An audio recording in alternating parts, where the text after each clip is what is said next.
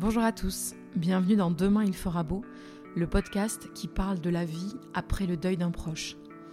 En ce mois d'octobre, je vous propose un micro-épisode un peu spécial, puisqu'il ne s'agit pas d'une interview, mais d'une lecture sur fond musical. Cette lecture est un extrait du récit de Yael Bétache. Elle l'a partagé sur le groupe Facebook de frères et sœurs endeuillés dont je fais partie. En le lisant dans ma tête, au-delà de la beauté de celui-ci, j'ai tout de suite entendu sa musicalité. Ce texte est extrait du livre Et ma bouche se remplira de rire, qui est un récit, celui de la petite sœur de Yaël, qui s'appelle Mylène. Mylène est décédée en 2016 d'un cancer, un mélanome métastatique. Elle avait 39 ans. Ce livre raconte le chemin entre les deux sœurs, entre le moment de l'annonce de la maladie et le décès de Mylène. Il raconte aussi l'histoire d'une famille heureuse, une famille juive d'Afrique du Nord, tiraillée entre ses origines et la France, que Mylène a quittée en 2015 suite aux attentats de Charlie Hebdo et de l'hypercachère pour aller s'installer en Israël. Je remercie du fond du cœur Yaël qui m'autorise à le lire à ce micro. Avant de vous laisser l'écouter, je vous dis à très vite pour un prochain épisode. D'ici là, prenez soin de vous. Et promis, demain il fera beau.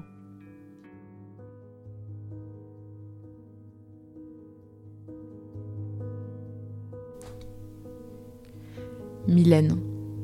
Ce livre est brûlant. On ne peut pas le garder dans la main trop longtemps. À un moment, il faut le poser. Et ma bouche se remplira de rire. C'est la promesse que je me suis faite. Même si je sais qu'il y aura encore des mamans, des sœurs, des filles qui seront enlevées, fauchées, toujours injustement, toujours sans raison, toujours avec colère. Cette année 2016, tu as été l'une d'entre elles. Et depuis, tu n'habites plus nos lieux et notre temps. Et les familiarités de nos vies de sœurs ont cessé, bien trop tôt. Voici venue la vraie page blanche, celle de l'invention de ma vie, nouvelle aujourd'hui, avec la présence de ton absence qui remplit ma vie. Une présence qui te ressemble, souriante, affolée, silencieuse, agitée, tranquille mystérieuse. Aujourd'hui j'entends à nouveau le bruit délicieux du monde. J'ai cédé. J'ai cédé au temps qui a pénétré chaque partie de mon corps. Et mon cœur ne m'a jamais abandonné. J'ai cédé au temps qui passe, ce temps qui nous éloigne d'un événement et nous rapproche d'un autre, ce temps qui nous promet d'autres rencontres et nous fait danser un soir d'été. Autre temps autres instants. Le temps, comme une vague qui va et vient et emporte avec elle les souvenirs. Depuis des millénaires, mais pour moi, depuis quatre années seulement, j'assiste à la fabuleuse histoire du temps. Cette respiration lente et profonde, ce balancement régulier du jour et de la nuit. À la nuit tombée, je traverse la noirceur du ciel, comme un brouillard à couper au couteau, et je vais à la rencontre d'un autre jour. Un jour lumineux ou sombre encore quelquefois.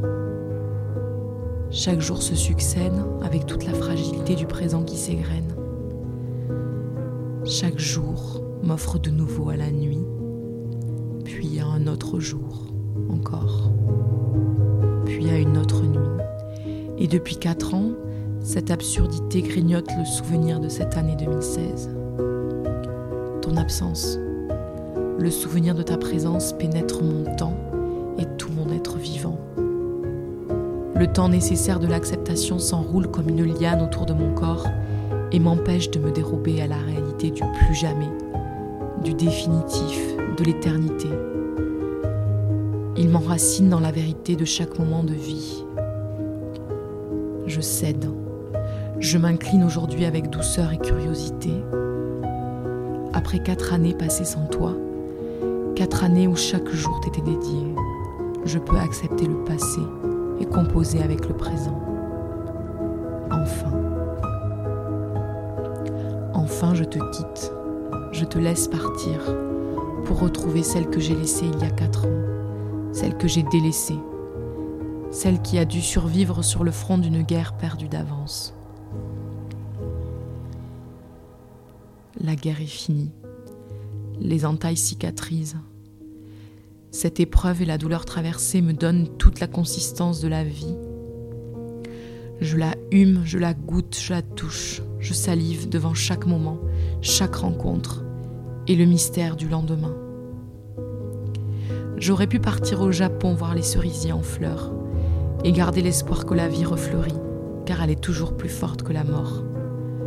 Mais je suis restée chez moi avec les miens, et les cerisiers ont fleuri en moi.